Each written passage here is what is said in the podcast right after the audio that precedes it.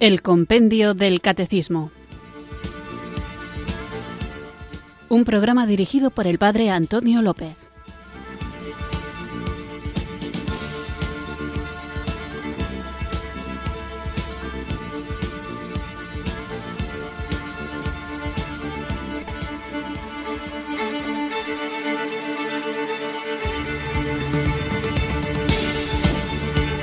Buenas tardes, queridos oyentes de Radio María. Recibido un cariñoso saludo desde Irurzun, en Navarra, quienes sintonizáis una tarde más esta emisora de la Virgen, esta radio que cambia vidas, Radio María, para escuchar el programa de El Compendio del Catecismo. ¿Qué tal va vuestra tarde? Espero que estéis bien, que estéis disfrutando del día y vamos a mejorarlo todavía más ¿Cómo? Pues profundizando, conociendo nuestra doctrina católica y lo hacemos mediante un texto, un documento precioso que el Papa Benedicto XVI regaló a su iglesia en el que, de una manera dialogada, con preguntas y respuestas, compendia, resume todo el contenido del magnífico Catecismo Mayor que también como creyentes debemos conocer para que veamos la solidez de las enseñanzas que hemos recibido, que nuestra fe está fundamentada en todo aquello que Dios ha revelado a través de su tradición, a través de la Sagrada Escritura y del Magisterio, y también de cara al exterior, para que sepamos dar razón de nuestra esperanza a todo aquel que nos la pida. Hoy además, queridos amigos, temo, tengo para vosotros preparado un programa muy especial que espero que disfrutemos juntos. Es mucha la tarea que tenemos por delante, es arduo el camino, estamos enviados como ovejas en medio de lobos, pero sabemos que el Espíritu Santo nos acompaña y por eso no debemos tener miedo, porque sabemos que el Espíritu nos guía y no nos deja solos. El Señor es fiel a sus promesas y no deja que quien confía en Él quede confundido. Así que para sentirnos acompañados, para prepararnos a recibir esta promesa, antes de comenzar este programa de hoy, que como digo va a ser muy especial, empecemos juntos invocando el don del Espíritu Santo.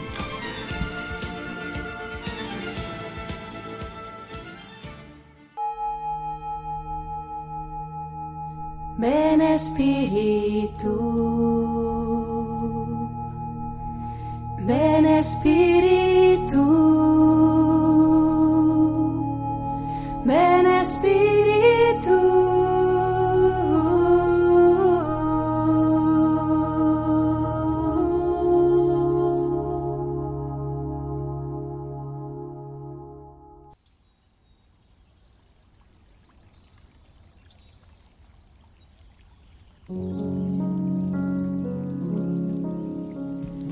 Espíritu Santo, baña mi ser con honestidad, que mi vida sea un resplandor de rectitud y de felicidad acorde a los principios de tu amor y de tu gracia.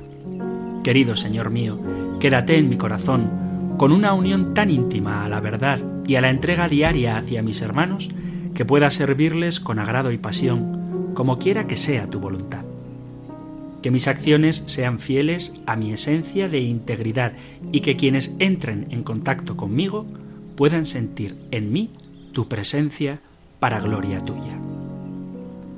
Amado Padre, estoy dispuesto a recibir tu ayuda para librarme de los defectos de mi carácter, de los cuales me doy cuenta que son un obstáculo en el camino de mi salvación. Ayúdame a ser una persona honesta conmigo mismo, y a actuar con serenidad y con justicia en todas las decisiones que tome en mi vida. Que mis pensamientos guarden coherencia con mi sentir y que tú estés en medio de ellos. Ayúdame a irradiar la luz que proviene de tu Santo Espíritu. Aléjame de la corrupción, de la envidia, de la rivalidad, del rencor y de la ira. Señor, en estos momentos quiero que seas tú el que actúe en mi vida. Escucha mi oración, oh Señor, porque en mis fuerzas no está el poder resolver mis conflictos. En cambio, cuando eres tú el que actúa en mi vida, todo sale bien. Señor, sé que en ocasiones me angustio porque en el mundo a diario hay violencia, inseguridad y otras duras situaciones que me hacen temer, que me llenan de desesperanza, tristeza y angustia. Pero hoy sé que cuando estás a mi lado, la vida cambia, pues contigo puedo tener tranquilidad, sensatez, paciencia y caridad frente a las cosas que no puedo cambiar. Ayúdame a perdonar y a olvidar las ofensas que me hacen y a alcanzar la armonía, la fe y la paz que sobrepasa todo entendimiento. De igual manera, te ruego que llenes de amor el corazón de mis hermanos y puedan perdonarme mis ofensas, las que hago consciente o inconscientemente, pero que en alguna medida lastiman su ser.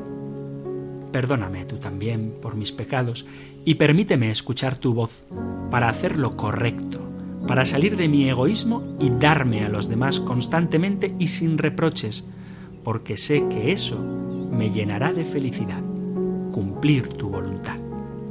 Padre Eterno, guía mis acciones y mis palabras, para que mi vida sea de tu agrado y sea para ti un sembrador de esperanza, sinceridad y alegría.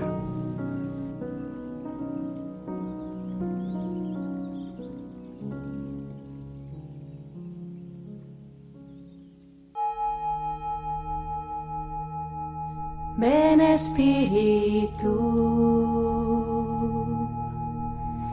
ven Espíritu, ven Espíritu.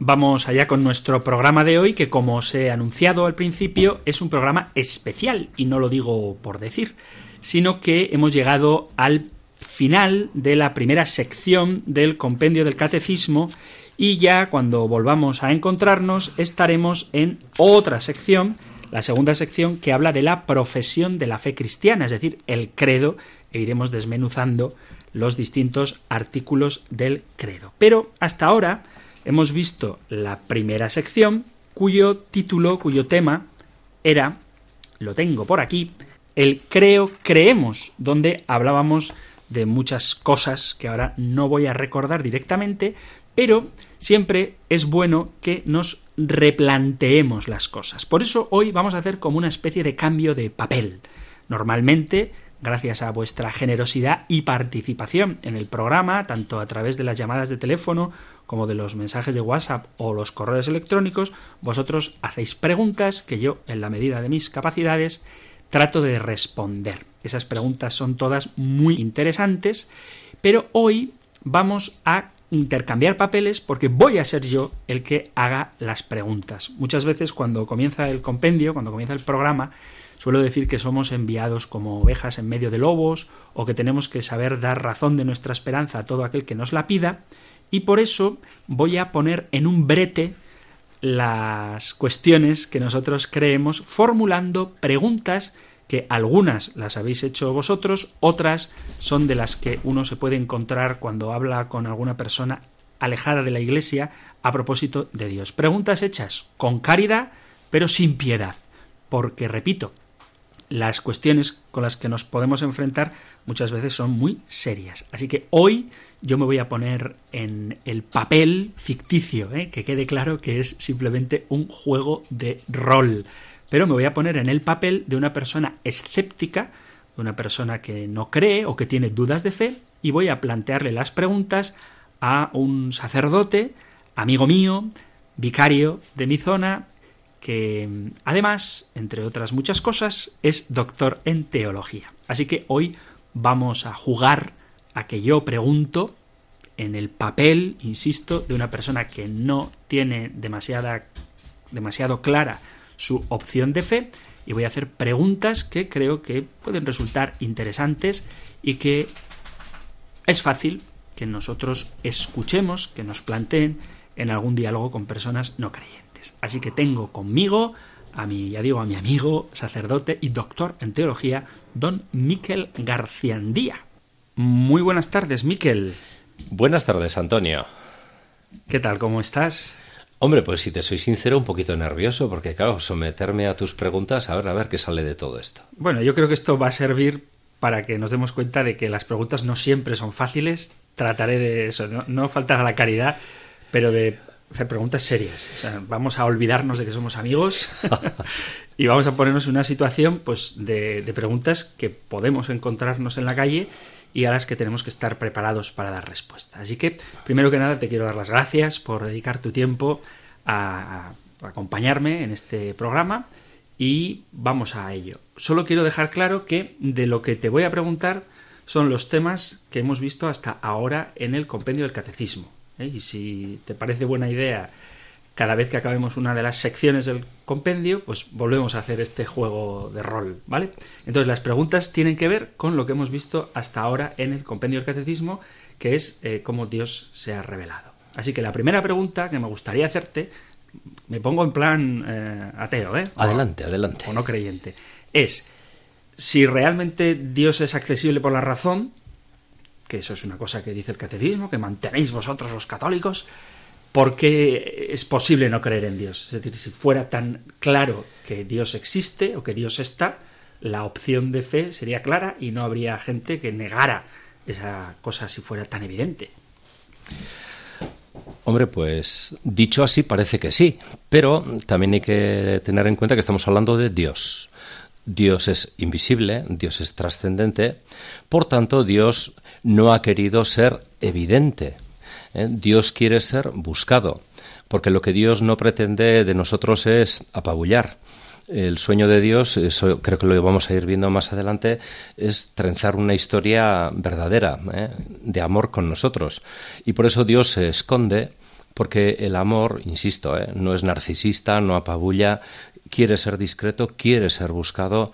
En definitiva, Dios quiere no humillar nuestra libertad, sino tener una relación genuina con nosotros. Y evidentemente el precio es que puede haber muchísima gente que incluso honestamente buscando puede decirnos que no ha encontrado. Bien, pero eh, ¿qué necesidad tenemos de Dios? O sea, realmente un hombre puede, puede vivir sin Dios. O sea, puede, puede ser plenamente hombre sin esa necesidad de Dios. Entonces, ¿por qué crees, porque creéis vosotros los católicos, que Dios es tan necesario? Hombre, yo vino mi historia y reconozco que yo sin Dios, eh, como mucho, puedo sobrevivir. O sea, una vez que yo he conocido el amor de Dios y Él me ha tocado y me ha llamado y lo he conocido yo en la persona de, de la gente de mi familia y de mi parroquia, yo me doy cuenta de que no es una mera cuestión de necesidad. ¿eh? O sea, Dios eh, no es por la pura indigencia del ser humano por la que Él quiere comunicarse con nosotros. Dios no quiere aprovecharse de nuestra pobreza, sino que justamente quiere elevarnos a una relación en la que de alguna manera nosotros no solamente activamos la necesidad, que necesitamos a Dios, eso es obvio, sino que Dios quiere que realmente le deseemos y le amemos. Y esto sí que no humilla Perdona, a Dios. es obvio que necesitamos a Dios. Lo pregunto porque, repito, estoy poniéndome en un papel que no es el mío. ¿eh? Por supuesto. Pero realmente necesitamos a Dios. ¿Cuánta gente hay que se siente, aparentemente al menos, viva sin, sin Dios? Eh, yo ahí en eso tengo que disentir un poquito, ¿eh? porque yo estoy convencido y mi experiencia es que sin Dios, como mucho, el ser humano sobrevive. Es decir, puede llevar eh, una vida decorosa, una vida honesta, una vida incluso heroica. Pero tendríamos que admitir con otro filósofo así un poquito pesimista, Schopenhauer, que la vida humana es un negocio que no cubre con los gastos. Y conocer a Dios implica dar el salto a una diríamos, verdadera vida, porque nosotros solamente podemos ser nosotros si, si vivimos ante aquel que, que, nos crea para Él. Y aquí ya estoy anticipando otro tema. Entonces yo me doy cuenta de que sin Dios eh, podemos observar que la gente a duras penas tiene que buscar una, una, razón para una esperanza y la gran cuestión, y yo he hablado mucho con no creyentes, es ¿por qué no desesperar?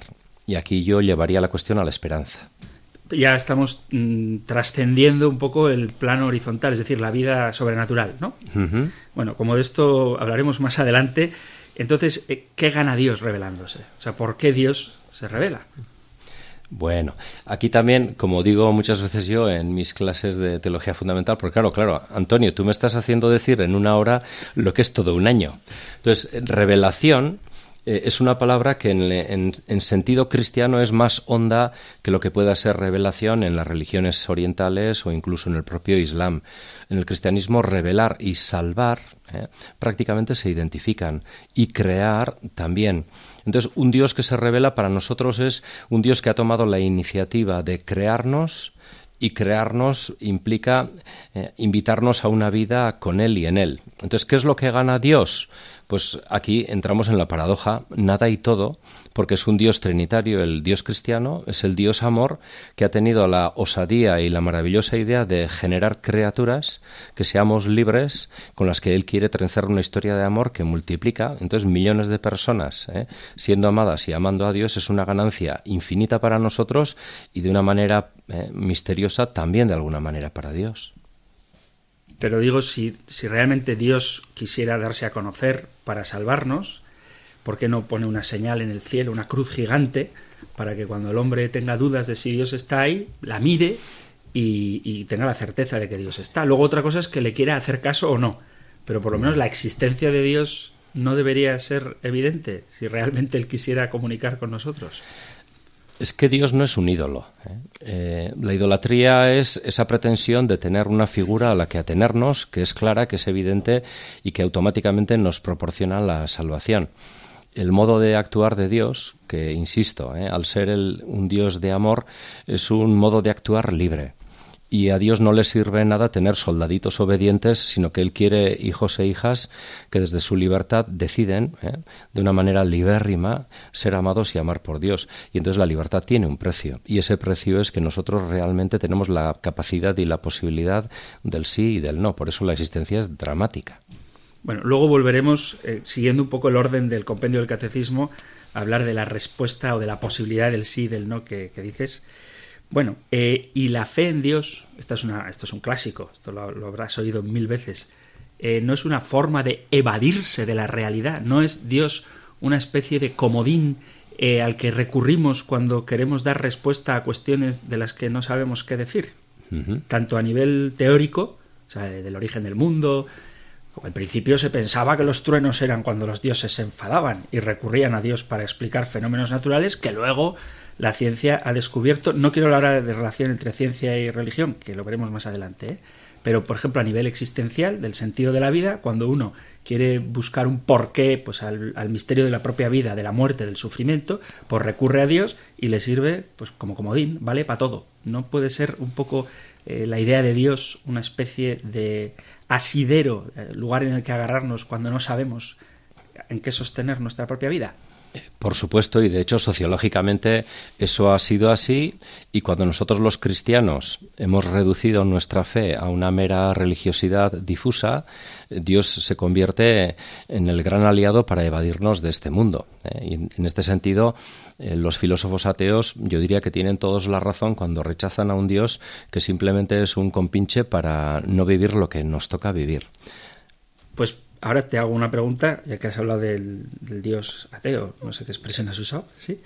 ¿Qué diferencia hay a nivel eh, práctico entre el dios cristiano, la revelación, tal y como la has definido, tal y como la entendemos nosotros, y, un dios que está ahí solamente dando respuesta a las preguntas que no sabemos responder? Entonces ahí yo suelo decir a mis alumnos que que entre las maneras de concebir a Dios, que estaría la manera, el, ateísmo, Dios no existe, el deísmo, un mero Dios que está ahí pero que se ha despreocupado de nosotros, el panteísmo, de esto también te oí alguna vez en Radio María hablar, muy bien, por cierto, Antonio. Entonces, yo me estoy eh, refiriendo a que hay un peligro, en nuestro caso, de que puede haber un teísmo que es muy filosófico, muy coherente, pero que luego es incapaz de, responder las acometidas de los filósofos. O sea, un teísmo, la, creencia en un Dios que interviene en nuestra vida, pero que no responde a las preguntas de los filósofos.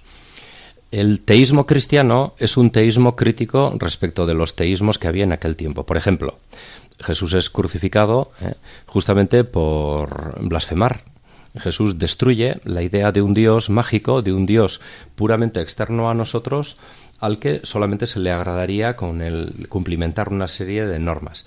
Cristo es el que ha traído el genuino rostro de Dios y el teísmo de Cristo, el teísmo cristiano, eh, se desmarca clarísimamente de todos los dioses que, como decía antes, los ateos han hecho muy bien en destruir. Yo estoy de acuerdo con todos los ateos en los dioses que ellos rechazan. Si Dios es el rival del hombre, si Dios está obsesionado porque no seamos felices, si Dios es el que está refrendando todas las injusticias sociales, ¿eh? yo diría con ellos que tampoco yo creo en ese Dios. De hecho, los cristianos en Roma, en el siglo III, habitualmente el imperio los denominaba a los cristianos y a los judíos hoy los sin Dios, porque los cristianos no aceptaban los dioses del imperio romano. Los cristianos decían todos esos dioses son falsos, salvo el Dios Padre de nuestro Señor Jesucristo, que ese sí que es el que nos crea y nos redime. Por tanto, el cristianismo tiene una relación complicada con lo que serían dioses y religiones. Bueno, y cuando hablamos de Dios, realmente sabemos lo que decimos. Hay una, un apartado, una pregunta del compendio del catecismo en el que se afirma que es más lo que ignoramos de Dios que lo que sabemos de Él. Y la pregunta es entonces, ¿se puede hablar, es la pregunta del compendio además, ¿se puede hablar de Dios? ¿Realmente lo que decimos de Dios es algo cierto o son simplemente vagas ideas que no alcanzan a comprender para nada el misterio de Dios? Como se suele hablar, seguro que sabes decirme de qué teólogo es esto, Dios es el totalmente otro. Y si es el totalmente otro, ¿qué tipo de relación puede haber entre Él y nosotros? Bueno, pues aquí está sacando cuestiones que hay que tratarlas en su complejidad. Es decir, tenemos que tener cuidado al hablar de estos temas en que nosotros, eh, mis alumnos se suelen estar aburridos de escuchar de mí la palabra paradoja. ¿eh? La fe no es contradictoria, pero es maravillosamente paradójica. Entonces, el tercer concilio de Letrán creo que era, dijo que entre Dios y nosotros siempre será mayor la desemejanza que la semejanza. Entonces, ¿quién establece la semejanza y el sí de Dios? ¿Quién puede afirmar cómo es Dios? Y nosotros ahí lo tenemos muy fácil. El único que puede hablar con verdad de Dios es nuestro Señor Jesucristo y es en su espíritu en la Iglesia como nosotros podemos hablar con una total firmeza por Dios porque nosotros no estamos inventando nada, sino que estamos transmitiendo al mundo lo que nos dijo Jesús. Entonces, de Dios puede hablar con verdad aquel que le ha visto y que ha vivido con él desde siempre. Y ese es Jesús. Y en esto sí que el cristianismo es cualitativamente distinto a todas las demás religiones, porque el propio ¿eh? que habla de Dios es un Dios que se ha hecho hombre. Y entonces con un lenguaje humano, Jesús es capaz de hablarnos con verdad, obviamente lo hace con parábolas, con figuras, con señales, porque ¿eh? solamente en el cielo le veremos tal cual es. Pero mientras tanto Jesús ha creado un estilo ¿eh? parabólico, simbólico, maravilloso, para hablar con verdad de su Padre. O sea que lo que nosotros sabemos de Dios es porque Dios nos lo ha dicho. Sí, porque de otra manera nosotros podemos tener un conocimiento difuso, porque también es verdad que el Espíritu Santo está depositado en el corazón de cada ser humano en toda la historia de la humanidad y como también dice el concilio, por caminos que sólo Él conoce, el Espíritu Santo nos va impulsando a la belleza, a la bondad y a la verdad y eso es un camino mucho más amplio, vinculado a Cristo de una manera misteriosa, pero en ese sentido también podemos decir que ningún ser humano de la historia de la humanidad ha sido alguien totalmente ajeno a Dios porque todo el mundo buscamos la felicidad, buscamos el bien, la libertad, y ahí está Dios. Entonces, para conocer a Dios necesitamos de la revelación. Para conocer a Dios en su misterio hasta el final, sí. Bien, y la respuesta que el hombre da a Dios que se revela es la fe. Así es. Dice el compendio, pregunta el compendio, eh, bueno, plantea modelos de fe y nos habla de Abraham y de María. Pero recuerdo que el día que tocaba ese punto leímos el capítulo 11 de la carta a los hebreos, donde da una lista enorme de modelos de fe. Y luego ya, aunque no lo diga la carta a los hebreos, pero cuando uno lee los hechos de los apóstoles o mira la vida de los primeros creyentes, incluso de los creyentes contemporáneos, no parece que creer en Dios no hace que las cosas te vayan demasiado bien. Lo digo por, por los mártires, por las persecuciones, las dificultades, la lucha contra el mundo, las incomprensiones. A ver, si la fe fuera un teísmo ventajoso, si creer en Dios es para que te vaya bien, eh, nosotros estaríamos totalmente de acuerdo, por ejemplo, con los calvinistas para los cuales la fe es la garantía que yo necesito de que yo voy a estar predestinado al cielo y que mi éxito actual garantiza que Dios me ha bendecido. En el mundo católico y en el ortodoxo, ¿eh? nosotros vemos que cuando escuchamos atentamente al Señor, cuando Él nos invita a su propia vida, eh, Jesús no engaña. Jesús no es como los líderes de este mundo que prometen cosas sencillas, fáciles y muy eficaces, sino que el Señor, por ejemplo, cuando los del CBDO, los hijos de CBDO, le plantean que quieren sentarse uno a su derecha y el otro a su izquierda, Jesús, con una enorme ternura, les hace una invitación. Jesús les quiere vincular a su misión y a su destino y les pregunta, ¿vosotros sois capaces eh, de beber el cáliz que yo he de beber? O en las bienaventuranzas, tras las ocho bienaventuranzas del Evangelio de Mateo, cuando Jesús dice, dichosos vosotros, eh, de ahí viene también eh, Gaudete et exultate, ¿no? del Papa Francisco, alegraos y regocijaos cuando por mi causa digan de todo y os persigan. Es decir, es complejo el seguimiento de Cristo porque yo no puedo decir que amo a Jesús y solamente ser de los creyentes de primera hora. ¿eh? 15.000 hombres sin contar mujeres y niños. Y cuando Jesús empieza a hablar del discurso del pan de vida, se quedan los doce, las mujeres, y muy contentos. Entonces uno tiene que elegir si es un eh, seguidor de Jesús de los tiempos de Galilea, de la primavera, cuando sobran tortas y panes y peces y hay milagros por todos los lados, o cuando Jesús nos mira a los ojos y nos pide que, que nos vinculemos también a la salvación que Él va a hacer al mundo, que tiene un precio, que lo va a pagar Él. Entonces es un enorme don para nosotros el considerar que podamos llegar a sufrir por el Señor. Ahí os invitaría a leer los Hechos de los Apóstoles, ¿no? La diferencia de Pedro antes de la resurrección y después es esta. Pedro ha comprendido todo cuando ha visto a Cristo resucitado. Pero entonces, eh, ¿tú crees que a la hora de anunciar el Evangelio hay que leer, por decirlo de alguna forma, la letra pequeña y advertir de que nuestra recompensa será grande en el cielo, pero aquí en la tierra nadie sabe. Bueno, con la resurrección nos damos cuenta de que la recompensa ya está incoada, es decir, un mártir no es un héroe escatológico, un mártir no es una persona, hoy estamos con San Vicente, que aguanta estoicamente el dolor porque va a venir luego el cielo. No, es un carisma del Espíritu Santo y el Espíritu Santo nos da ya desde el comienzo, desde el bautismo, la paz y la alegría, que son las arras, que es el comienzo de que el reino ya ha comenzado. Entonces, la Iglesia ya es de alguna manera el reino de Dios aquí. La paga, como dice Pablo, para mí la paga ya es poder estar evangelizando. Qué alegría que mi testimonio pueda haber dado vida a otro. No hay mayor paga que esa. O sea, no hay que estar disociando el tiempo actual y el tiempo del cielo como si fueran antagónicos. El cielo ya comienza aquí cuando dejamos al Espíritu que actúe. Bueno, entonces, por, por ir caminando, por ir avanzando, Dios se ha revelado. ¿Dónde se ha revelado? Bueno, San Buenaventura dirá que hay tres libros, ¿no? creo que de esto también habla el catecismo más adelante. Eh, está el libro de la creación, ¿eh? Y entonces, desde que hay ser humano en la tierra, ¿eh? la belleza de la creación ha hecho pensar a la gente que estamos en buenas manos y que hay un Dios que nos ama y nos custodia. Todas las religiones, todas las razas han intuido en la creación un primer gran libro. San Buenaventura habla de ese otro segundo gran libro que es la conciencia humana y ahí cuando uno es honesto tiene que reconocer que nada tiene que ver amar o odiar, que nada tiene que ver implicarse en la vida del otro que utilizarlo. Y entonces la conciencia es una maravillosa pedagogía de que el amor existe y de que únicamente merece la pena amar. Y luego, obviamente, está el tercer gran libro, que es la revelación de Dios, que es la historia que, que, Dios inicia a partir de Abraham, que por cierto, el Catecismo de la Iglesia Católica y el compendio son geniales, porque en lugar de enredarse con cuestiones teóricas a la hora de, la, de hablar de la fe, lo que hacen es postulan ¿eh? la figura de Abraham y la figura de María porque es mucho más certero ver la fe en los modelos de personas que no teorizar. Los cristianos no somos doctrinarios, la fe cristiana no es una ideología, la fe cristiana es la vida de Dios entregada, es Cristo, su Espíritu y el Padre.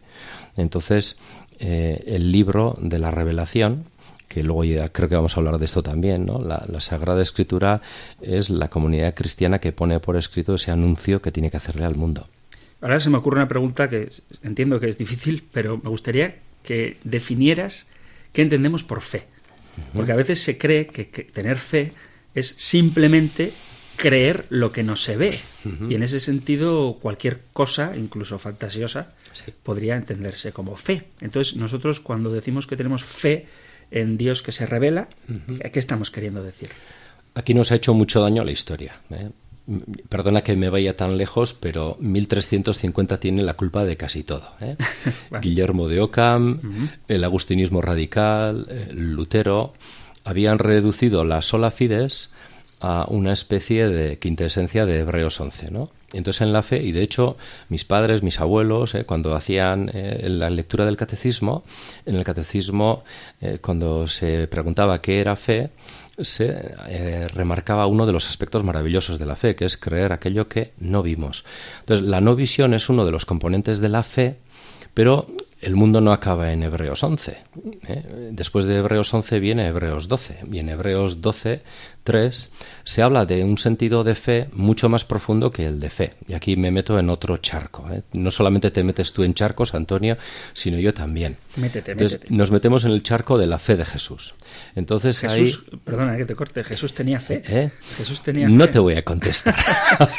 no lo digo porque, claro, si la fe es creer lo que no se ve y Jesús estaba en el seno del Padre y, y él es el que ha visto, el único que ha visto al Padre en sentido estricto. Obviamente, si Jesús es Dios y en la medida en que lo es, ¿eh? no podemos hablar de una fe de Jesús igual que la nuestra. ¿eh? Pero en la medida en que Jesús ha querido ser ¿eh? para nosotros comienzo, camino, entonces Hebreos 12.3 habla y Pablo define así la fe, yo corro mi carrera, fijos los ojos en Jesús que comienza y culmina la fe. Entonces tenemos que ampliar la fe contra lo que dice Lutero y la fe, ¿eh? nosotros lo que estamos diciendo de ella en, el sentido más radical de la palabra es la emunah, la confianza. ¿Dios Hijo tiene confianza en Dios Padre? ¿Y Dios Padre tiene confianza en Dios Hijo? Sí. ¿Qué es lo que dice María ¿eh? cuando el ángel llega en la Anunciación? Pues no diría en latín fiat, ¿eh? diría amén. Entonces en Jesús el amén es, por una parte, y aquí nos lleva esto a la Trinidad, Antonio. Dentro de Dios hay un amén que se dan las tres personas. Jesús es el amén del Padre a la humanidad y el amén de la humanidad al Padre.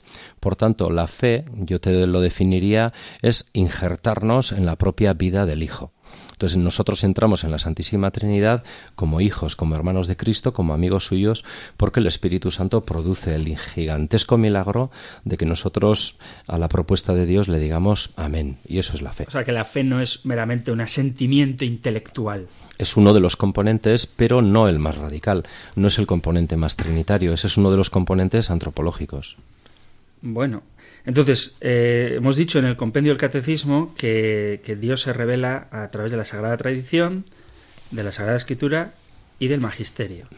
Esto es una pregunta de, una oyente, además de, de, nuestra tierra, que preguntaba qué diferencia hay entre el Magisterio y la tradición. Hombre, pues mucha diferencia. ¿eh? Para empezar, no podemos poner el magisterio en el mismo nivel que la tradición y que la Sagrada Escritura. ¿eh?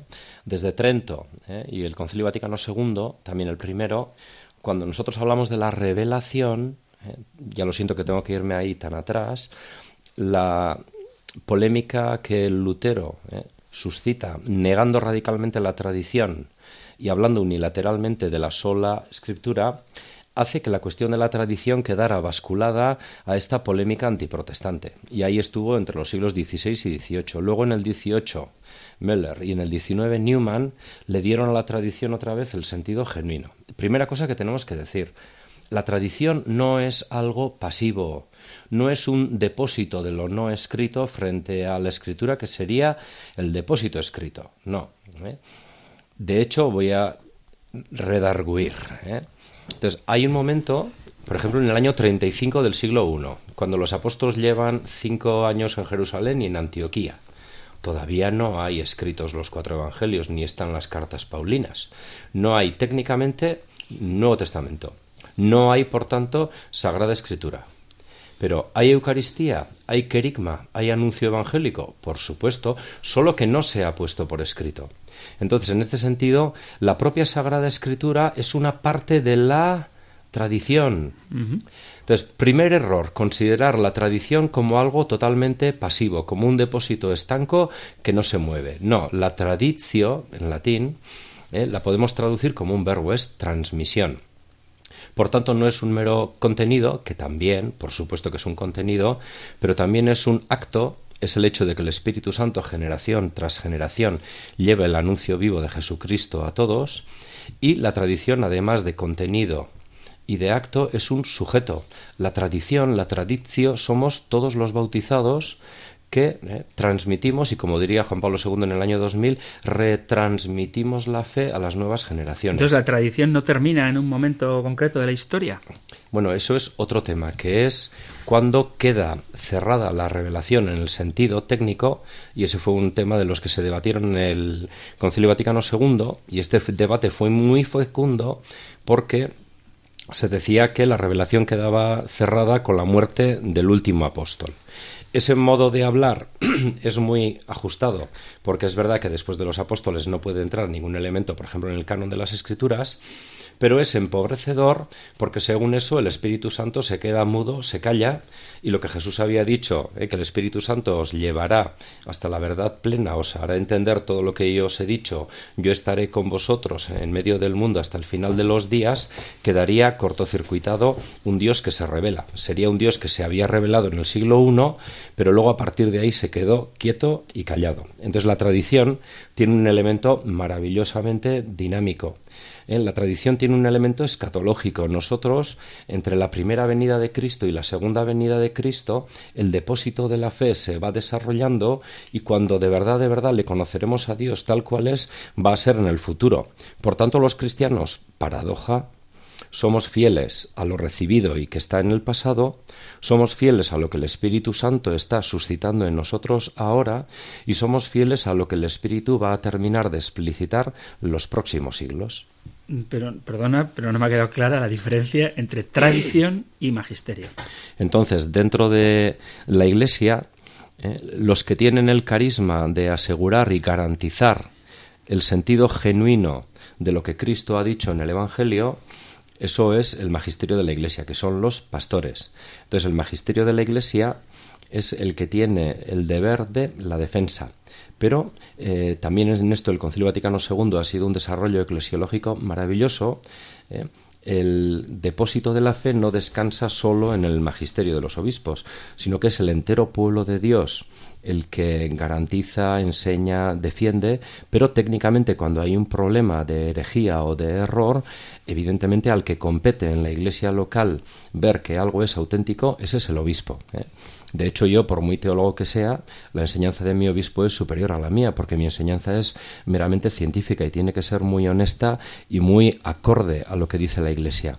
Pero la palabra última para dirimir que algo efectivamente está en continuidad con lo que Cristo ha dicho, eso es del Papa y de los obispos. Y eso es el magisterio. Ese es el magisterio. ¿Y la tradición es? Y la tradición es la comunicación viva a lo largo de la historia del Evangelio de Jesucristo en su espíritu para el pueblo de Dios. ¿Y entonces para qué necesitamos la Sagrada Escritura?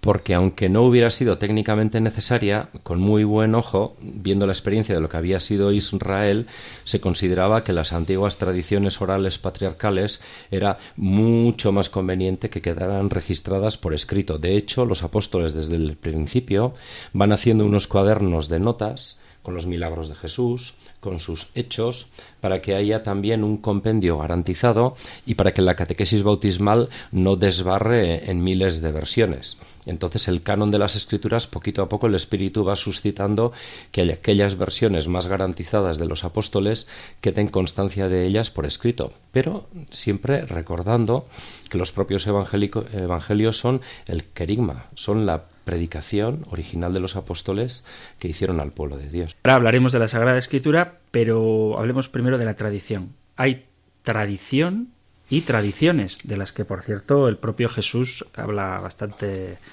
violentamente cuando debate con los fariseos, que dice que hemos cambiado el mandamiento de Dios por las tradiciones de los hombres. ¿Cómo distinguimos lo que es una tradición que es divinamente revelada, de unas tradiciones que son humanas y a las que a veces nos aferramos como si de ello dependiera nuestra salvación. Sí, yo lo que diría es, Antonio, que en lugar de hablar de la tradición con mayúscula y las tradiciones con minúscula, yo meto ahí un tercer elemento. La Iglesia nos dice que también existe la tradición con minúscula. Es decir, O sea, no podemos debatirnos entre aquello que viene absoluta, divinamente revelado y es totalmente de Dios y aquello que son meras acomodaciones y traducciones humanas. ¿eh? Hay entre medio un terreno muy fecundo que lo que nosotros llamaríamos la tradición en singular, pero también en minúscula. Por ejemplo, es tradición con minúscula el hecho de los santos lugares, eh, que han sido recordados por los cristianos allí por los siglos 1, 2, 3, 4. No forma parte de la divina tradición con mayúscula, pero tampoco son meras tradiciones, no son cosas que uno directamente puede prescindir de ellas porque, entre otras cosas, por ejemplo, la historicidad de la revelación se juega mucho en que nosotros creamos, ¿eh? en que existen, por ejemplo, los santos lugares. Entonces ahí lo que nosotros nos encontramos es, una vez más, la negación radical que hizo Lutero de la tradición, porque hay que tener en cuenta que para Lutero la gracia creada él no creía en ella. ¿eh? Para Lutero la gracia es puramente increada y lo de Dios es algo totalmente divino y espiritual. Por tanto, eh, no podemos nosotros considerar, dice Lutero, que haya eh, una tradición humana que realmente sea también a la vez divina. Entonces aquí lo que tenemos es una incapacidad para entender el misterio de la encarnación cuando justamente la encarnación a lo que nos lleva a nosotros es a considerar que Dios se ha fiado de nosotros hasta tal punto, y aquí yo me remitiría a los hechos de los apóstoles, que la tradición en el sentido dinámico de la palabra es la propia celebración de la fe, la institución del domingo, de la Eucaristía, el bautismo, todo eso es tradición, los sacramentos. La propia escritura que va luego a ser escrita, cuando es algo oral, es directamente la tradición la diaconía, la caridad de la Iglesia, la apología de los cristianos. Pero te pongo ejemplos así concretos. El ayuno eucarístico. ¿Eso es tradición con T mayúscula? No, con mayúscula no, con minúscula, pero la fe cuando se encarna requiere un debido respeto. Entonces, como ya en la Sagrada Escritura se advierte que no se puede ir de ninguna de las maneras en mala condición a la cena del Señor, ahí tiene que haber unas condiciones mínimas. Y el ayuno, que Jesús dijo que lo practicarían sus discípulos cuando Él faltara, eso ha formado parte de la tradición, pero esa tradición viene de Cristo y luego el Espíritu Santo nos da la sensatez de saber cómo hay que aplicarlo.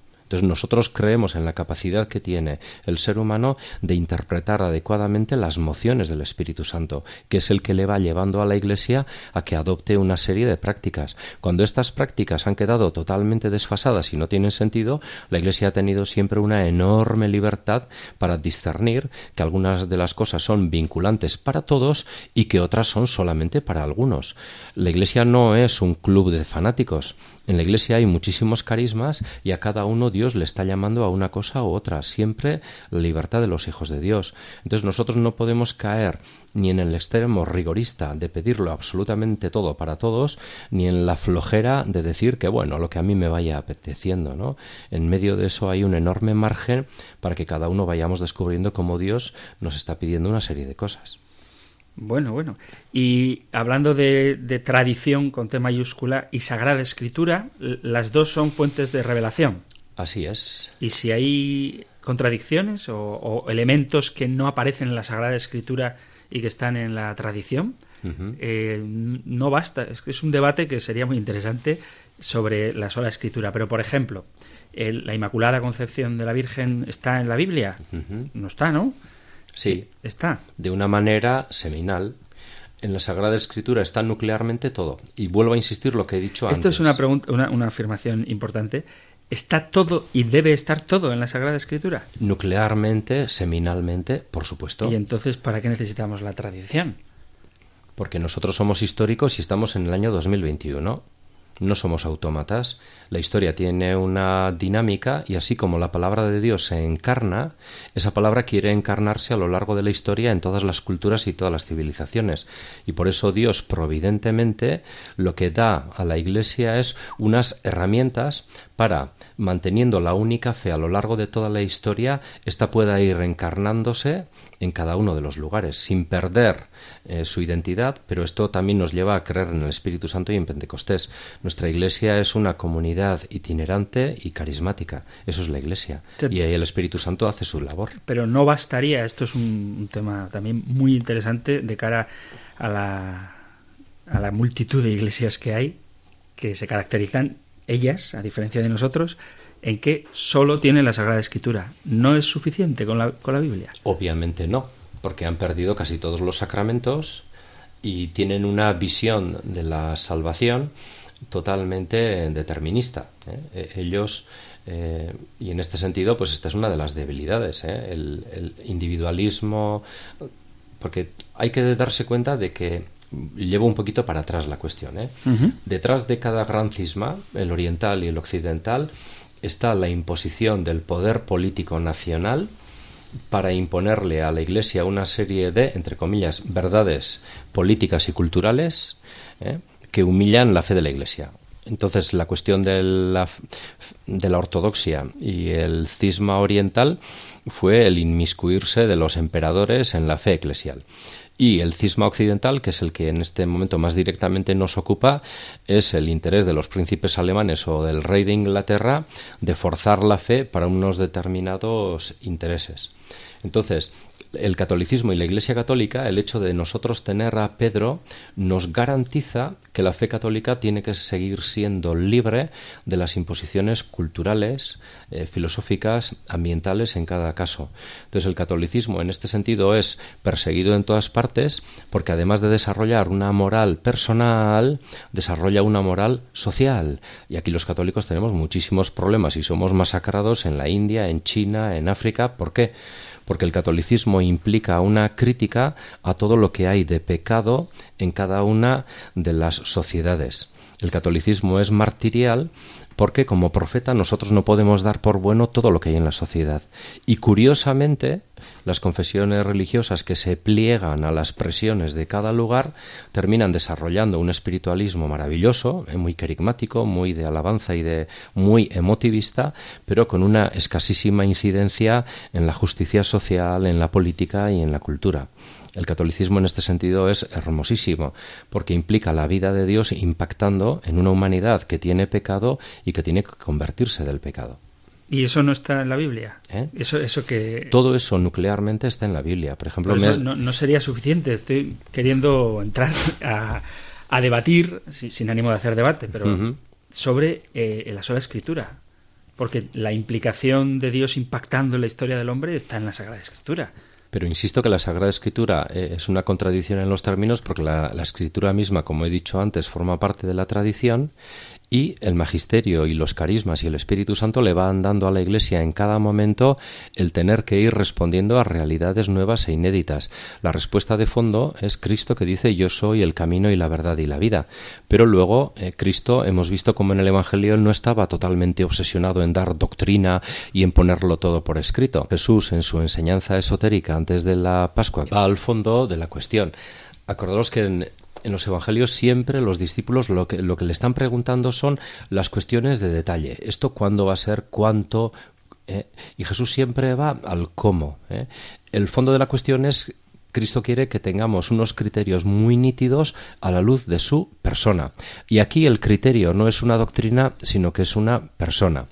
Según eso, nosotros tenemos clarísimamente el estilo de Jesús, su capacidad de ser totalmente libre y original, y nosotros tenemos su Santo Espíritu. Jesús no nos dice preparados, eh, tenéis que estar, tenéis que estudiar muchísimo, sino que tranquilos, no os preparéis, el Espíritu Santo os irá poniendo palabras en la boca. Eres profesor, ten cuidado, que sí. estás animando a tus alumnos a que no estudien. Al revés, eh, nosotros en la parte que es cuestión de estudio tenemos que ser muy rigurosos y saber porque el Espíritu Santo nos eh, sustituye en la parte que es suya. ¿eh? Jesús, el Espíritu Santo no se va a meter en lo nuestro. Si yo he sido un vago, el Espíritu Santo no va a remediar mi vagueza. Entonces tenemos que prepararnos, tenemos que escuchar el compendio del catecismo. Hombre, yo creo que en este sentido este programa y, y Radio María hace una labor maravillosa porque yo uno de los dramas que detecto hoy en día es que a veces los católicos con muy buena voluntad tendemos a simplificar tanto las cosas que confundimos la sencillez de la fe, que lo es, con la mera simpleza. Y podemos llegar a escandalizar a gente que tiene preguntas muy complicadas y ve que nosotros, eh, eh, a preguntas que son complejas, damos respuestas extremadamente simples. Entonces, la teología, yo no digo que tenga más importancia de la que tenga, ¿eh? O sea, la teología no es la ciencia de la fe de los supercristianos, que sabemos muchísimo. No, la teología es la ciencia de la fe, es el carisma que está al servicio de la fe del pueblo. En este sentido, yo tengo que decir que la fe teologal, y este es un tema que le gusta muchísimo al, Papa Francisco, la tiene el pueblo. Francisco cuando estaba ¿eh? en Buenos Aires le decía a sus curas, por favor, tenéis que aprender de la fe teologal del pueblo. Entonces la teología tiene su tarea, que es la de que nosotros tenemos que entender por qué nos están planteando las cosas que nos plantean y que nuestra respuesta incida en el punto donde nos están planteando un tema. Para eso hay que estudiar y mucho, para ponerme en el lugar del otro. Se nos va acabando el tiempo y por no dejar, bueno, hay varias cuestiones que íbamos a plantear que no nos va a dar ocasión de hacerlo. Supongo que si te invito volverás, ¿verdad? Por supuesto, Antonio. Gracias, de antemano. Pero antes de, terminar, nos quedan apenas unos cinco minutos, mm, no me quiero quedar sin preguntar qué necesidad tengo yo de una iglesia. acepto que Dios existe y que me da la libertad para aceptar esa existencia o no, porque no se impone acepto que Dios se ha revelado en la tradición y en la Sagrada Escritura y en el magisterio. incluso acepto que hay una guía. Pero, pero ¿por qué necesito una iglesia? Si ya me relaciono yo con Dios, como dicen este eslogan que ya he mencionado también en el programa, Jesucristo es relación, no es religión. ¿Por qué necesito yo una instancia superior que me diga cómo tengo que relacionarme con Dios? ¿Por qué necesito una iglesia? Bueno, si es que es verdad que Jesucristo y que Dios es relación, ¿eh? según eso, eh, Dios que nos ha creado formando parte de una comunidad y que nos sueña como un pueblo, ¿eh? Él no puede salvarnos al margen del pueblo. La eclesía, la iglesia, la misma palabra literalmente significa congregación o convocatoria. Entonces, Jesús, y esto es una preciosidad, él mismo se presenta como el paráclito que nos va a regalar otro paráclito, que es el Espíritu Santo. O sea, Jesús es el que camina con nosotros y nos va a regalar al otro que va a caminar con nosotros. Pero eh, Dios no nos ve como individuos. La manera que tiene Dios de vernos es como hijos suyos y como hermanos entre nosotros. No hace falta que aporte ¿no? los textos, por ejemplo, de las cartas de Juan, según las cuales eh, una salvación eh, creyendo en el invisible, a quien amamos muchísimo, pero no amamos al hermano que vemos, eso no es, eso no es genuino.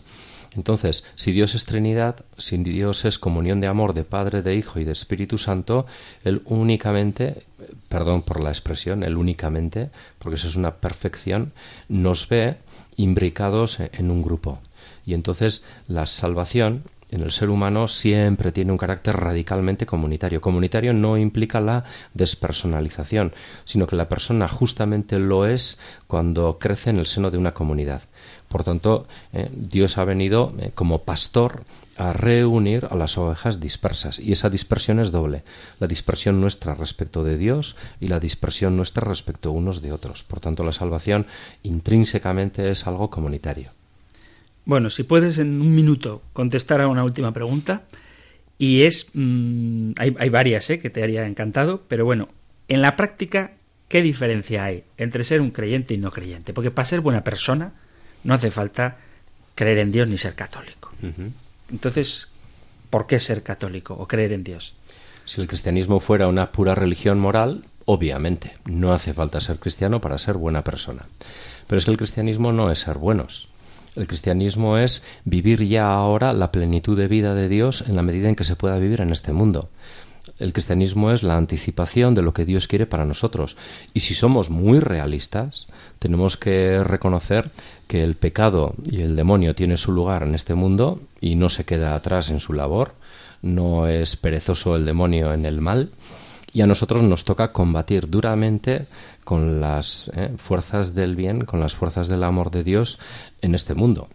Por tanto, eh, una visión realista y honesta de este mundo implica el que el cristianismo es una religión más que mística, que lo es, una religión profética donde a nosotros nos toca anunciar y denunciar.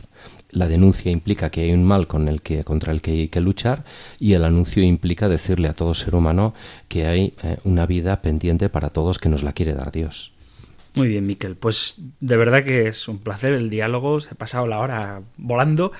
Así que si os quedáis, queridos oyentes, con ganas, mejor. Así en la próxima ocasión, pues estaréis atentos para no perderos este programa. Te doy las gracias por habernos acompañado y te, te animo. Yo suelo terminar siempre el programa dando la bendición del libro de los números que dio Aarón o sea, que dio Moisés a Aarón para que con ella bendijera a los hijos de Israel, pues si te parece, la das tú y luego despedimos el programa. El Señor te bendiga y te proteja, ilumines su rostro sobre ti y te conceda su favor. El Señor te muestre su rostro y te conceda la paz.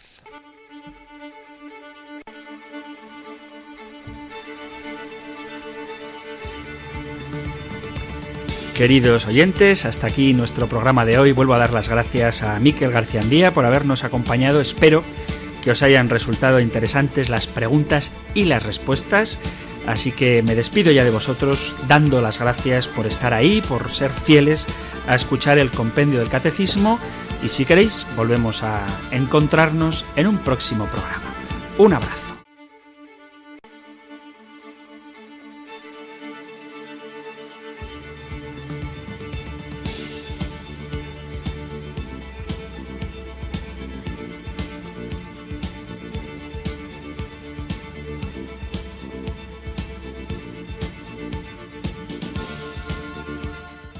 El Compendio del Catecismo. Un programa dirigido por el Padre Antonio López.